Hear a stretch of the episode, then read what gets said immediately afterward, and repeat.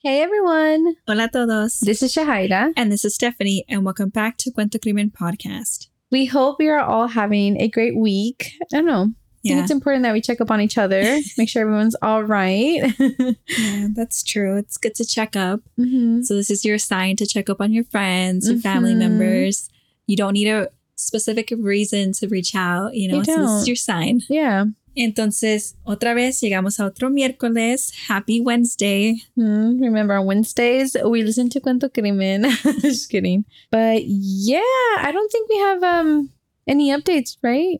No updates. Um, the only thing we would like to ask you all is to rate the podcast on Spotify and or you could do both. That'd be great to give us a review on Apple Podcast. Mm-hmm. That honestly really helps the show. It helps the show grow and you know, we really appreciate that. And it's also just nice to like hear your feedback and the kind words. You know, if you also have constructive feedback, is that the word, right? I think that's the word, yeah. Basically, if you're just like nice and you want, you know, you're like, hey, this could be better, like in a nice way, we definitely would appreciate that too, porque pues es lo que queremos, right? Mejorar y mejorar. Um, and there's always room for growth in every aspect of life. Mm-hmm. But yeah, if you do take a few seconds of your time to do that for us, we greatly appreciate you and les mandamos un abracito.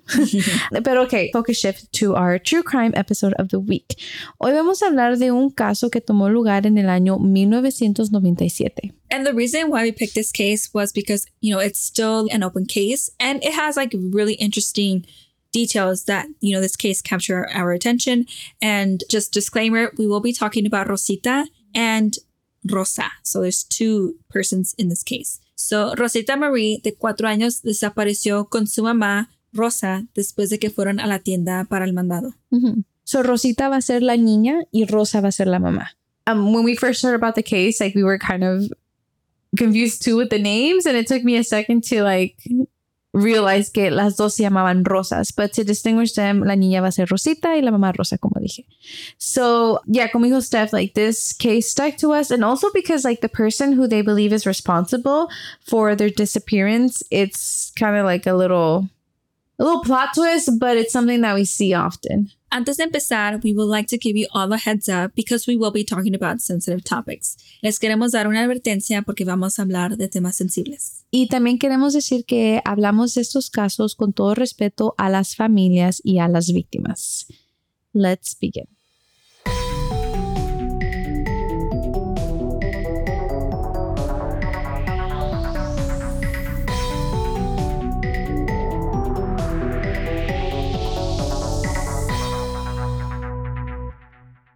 So, Rosita nació en el año 1993 y su mamá era Rosa Delgado. And like we just said, Rosa was the mom, Rosita was the daughter. Y su papá era Julio Camacho. Pero her parents are not together. We're not too sure of what the relationship looked like or why it was that they weren't together. But we want to infer that things between the parents weren't the best. And, you know, they all did live in Hartford, Connecticut. And in fact, Julio was part of the Hartford police. And even though Rosa and Julio were not together, Julio did provide financially for his daughter, but not by choice. Rosa aplicó for state benefits y el estado de Connecticut ordenó que Julio le pagara 200 dólares a la semana por su hija Rosita. I mean, as you should, right? Like you should mm. be responsible for your children. Pero a Julio como que no le pareció esto. He was already supporting three other children from his past relationship. And so now he was going to, you know, also provide for Rosita. And on top of that, he had a new relationship. He was now helping his second wife raise her children. So like child support for four children and then on top of that helping raise his partner's children, it could be a lot. Pero pues como, you know, I don't know, I just believe that you should be responsible for your children. But it did seem like Julio was a bit bothered porque él después le pidió a, you know, I guess the court order or whoever is in charge, que le pusieran pausa a los pagos hasta que se hiciera una prueba de paternidad. So it seems like he was questioning Rosita. Y pues sí, ¿verdad? También es bueno que él compruebe, ¿verdad? Si tiene una duda. like, también tiene, you know, la opción de, you know, confirm, right? Mhm. Um, pero, you know, lo, lo que estábamos leyendo se siente como que no tenía una buena relación con Rosa and they didn't, you know, they weren't co-parenting at, Mhm. you know, at the best of their ability. We didn't read much about this topic. I think it's just kind of easy to infer que ellos no se llevaban bien, but it's not like it was an issue. Like it was just kind of like, okay, we had a child together. It is what it is. Now kind of just help me raise her type of thing. Like it didn't seem like Rosa minded not having him there, you know? Mm-hmm. Entonces, era claro que Julio no tenía interés de estar en la vida de su hija. I think we also read somewhere that there was an age gap between Julio and Rosa. En el año 1997, Rosa tenía 21 años y Julio tenía 37. So yeah, there is, you know, an age gap. Uh, Rosa is really young. She's only 21 years old and Julio ya es un señor de 37 años. So yeah, that's like background information on all the people involved in this case. Entonces ahora, like kind of back to like the story, el 24 de octubre del año 1997, Rosa tenía que ir, you know, to the grocery store, but she only had a limited amount of cash. So she was really there just to get, you know, the things that she really needed for her and her three daughters. Rosa dejó en su casa a su niña mayor and she left her in charge of her five month old daughter. Entonces Rosa nomás se llevó a Rosita con ella. And after this trip to, you know, the nearby store, because it was, you know, fairly close to where they lived, um, Rosa y Rosita nunca regresaron a casa.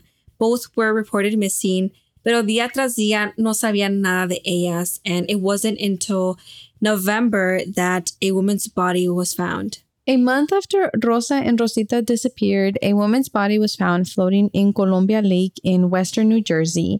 And just so y'all know, um, I think this body of water was only about three feet deep.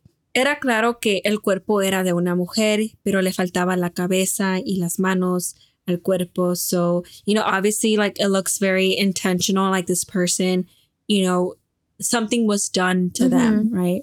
Like they were obviously killed, you know? Yeah, y también, like, you know, like, why were her arms missing? And, like, it's como que la persona responsable no quería que haya ninguna huella or anything, you Mhm. know, just trying to get rid of the DNA. And honestly, it just like makes my stomach turn just to know que alguien es capaz de hacer todo esto. Just the fact that they already murdered her, like that's beyond scary. But the fact that you're still gonna go that extra mile to like protect yourself, que no te da cosa hacer esas actions, you know, it's it's scary. See, like como like as we say in this podcast over and over, caras vemos, corazones no sabemos. Mhm. Y pues when they originally found the body, they had no idea who this was, and authorities just kind of named her the Lady of the Lake, and it stayed like that for two years. So just to like clarify, so the body was found around the same time that Rosa and Rosita were missing. They weren't mm-hmm. connected yet, but it happened around the same time. Yeah. No fue hasta el año 1999, dos años de cuando fue encontrado el cuerpo, due to some DNA testing, they were able to identify the body as Rosa Delgado. Entonces, dos años después de su desaparición, Rosa fue encontrada asesinada. And for those wondering, el cuerpo de Rosita no fue encontrado con el de Rosa. So at this point, which is like two years after they originally go missing, Rosa was found murdered and Rosita was still missing.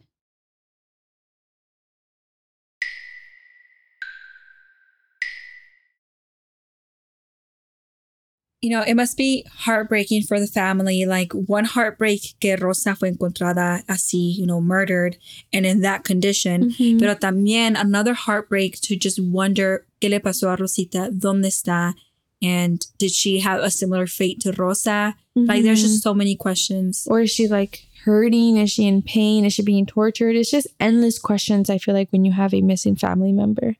But, anyways, back to the case. So, once they found Rosa's body, the prime suspect was, of course, her baby daddy, Julio. And the reason for this was because a witness had come forward saying that the day that Rosa and Rosita went missing, they saw Julio talking to Rosa nearby the store that she was last seen at. Y también la familia de Rosa dicen que días antes de que Rosa disappeared, Julio was coming around more often and calling her more often on the phone, showing up, spending time with her and with Rosita. And like, it was rare to them because he had never really been around. Hmm. And then the red flag is that once Rosa disappeared, Julio just stopped showing up. Like he wasn't reaching out to the family. He wasn't reaching out to, you know, go hang out with Rosita. And it's like, huh, you know, like where's the concern about the whole situation? Well, yeah, because if you think about it, your daughter is missing. Like, okay, if you and your, you know, the mother of your child don't get along, totally understand that. But like, es tu hija Rosita la que no está aquí. You know, how is it that you were okay with being around, but then now when she really truly needs you, like, no estás allí? You know, I, I feel like que ahí demuestra sus colores verdaderos. Yeah, like that makes sense. I don't know, like if Julio ever got confirmation, Mm. right? If Rosita was his biological daughter, but I mean, maybe he did, right? Because those those results have to come in Mhm. whether Rosita is in the picture or not. Like she's missing, but the results can come in. So I don't know what happened about that, but you know, let's not forget that Julio was questioning, Mhm. you know, being Rosita's father. AKA, that could have low key been a motive, right? Mhm. And that's also exactly what the investigators thought. But the fact that Julio was a Hartford policeman definitely played a role in the investigation. Rosa's family believed that the Hartford department mishandled the investigation and tried covering up Julio's actions, pero en el año 1998 Julio resigned from the department y él dijo que por problemas familiares él se tenía que retirar and that is when things start to, you know, unravel. Once he left the department, ahora sí la investigación truly began contra Julio. Y lo primero que encontraron fue que Julio le dijo a su hermano to be his alibi for the night that Rosa and Rosita went missing. And, you know, a lo mejor eso fue por algo, the fact that he had to claim, kind of be really fast with it, that he had an Mhm. alibi. Well, I feel like if he was innocent, like he wouldn't have needed to go tell his brother, like, hey, I need you to be Yeah. my alibi because he was not with his brother the night that it happened. Like he's asking his brother to lie about the alibi. Mhm. So if he wasn't with your brother and he was with someone else, then let that someone else be your alibi. You know? That's true, right? He should have just like, yeah, like claimed it to like authorities, like he does have an alibi, Mhm. but let them go talk to Talk the brother, to- you know, yeah. and confirm instead of like you going behind the, the, everybody's back and like making sure that brother will claim that, you know, they were together. And another thing that we found along in our research was that multiple women came forward stating that Julio sexually assaulted them while being on duty. That is disgusting. Like Mhm. you are, I don't know, haciendo esas cosas while you're wearing your badge that you swear to protect people, you swear to like stand for their rights and all that jazz. And, and then you do stuff like this. Like this is why people have trust issues. Like, you know, like why that whole relationship between like the people and the authorities is just it's so messed up. Like it's it's there's a lot of trust issues there. And this is why. Yeah, this is like really disgusting because he's like using his power to get Mhm. like away with things, you know? All in all, a total of five individuals came forward with these allegations. Y eso que, you know, en el pasado, he had already been accused of things like this. Yeah, and it wasn't until in the year 2001 that Julio finally admitted to the rapes he had committed, all the way back dating to the years 1995 and 1997. So that's a lot of years that have gone by, and like he's just free and living his life. And he pled guilty. Julio did his time in prison, but then he was released. And after that, he decided to move to Virginia, but now currently we don't know where he resides. Mhm. But we do want to clarify that even though Julio was found guilty of the other cases that he committed, he was never named responsible for Rosa's murder nor for Rosita's disappearance. Las autoridades encontraron, you know, questionable things about this case, but none of them were enough evidence to pin murder on him, which sucks because, like, you know, we do see, you know, this big motive, Mhm. but there isn't enough evidence to keep chasing it. Right? And I feel like that must be super frustrating for the investigators. He had motive y también él fue el último que lo con Rosa, trying to get his brother to be his alibi. I don't know. I just feel like there was there was so much to work with, I feel like. Mm-hmm. Y like, you know, Steph and I obviamente no somos expertas, pero it's just our opinion, you know, that's I think to us he does have a lot of red flags and I would have wished that they would have investigated him a bit more. Mhm. Pero pues sí, desafortunadamente hoy en el año 2023 still no one has ever been responsible for Rose's death. Y también Rosita nunca ha sido encontrada, and today she would be 29 years old. And um, we will include her picture and an age progression picture as well on our Instagram to shine some, you know, attention to this case and, you know, hope that y'all like share. Who knows? Like Mhm. maybe, maybe someone has seen her or know something of this case. Yeah. You just never know. Or even like ella misma, like she was so young when it happened. Mhm. So like maybe she was kind of like fooled into a new life. And if she sees and she hears like her own name, her own case, she might be able to dot, you know, the picture together and find her family. I mean, we've seen it happen with some cases, right? It's rare, pero puede pasar. Mhm. And as for Rosa's other two daughters, her eldest daughter is now the one taking care of Rosa's youngest daughter, uh, which I think is super heartwarming, especially after what they both been through. But it's still very heartbreaking the fact that these girls lost their mother at such a young age. If you have any information about the death of Rosa Delgado or the disappearance of Rosita Camacho, please contact the Hartford Police Department at 860-757-4000. Si alguien tiene alguna información sobre la muerte de Rosa Delgado o la desaparición de Rosita Camacho, comuníquense con el Departamento de Policía de Hartford al 860-757-4000.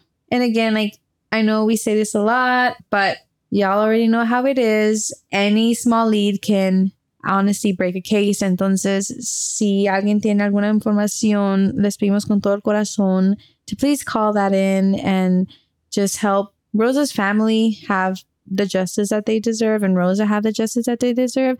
And also just to have answers as to what happened to Rosita. Thank you so much for listening to today's case. We appreciate you all, and we'll see you all next week.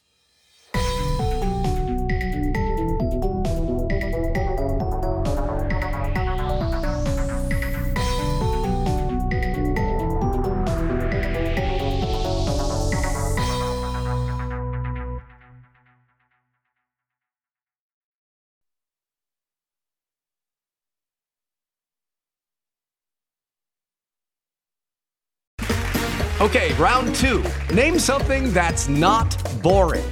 A laundry? Ooh, a book club. Computer solitaire, huh? Ah, sorry, we were looking for Chumba Casino. That's right. ChumbaCasino.com has over 100 casino style games. Join today and play for free for your chance to redeem some serious prizes.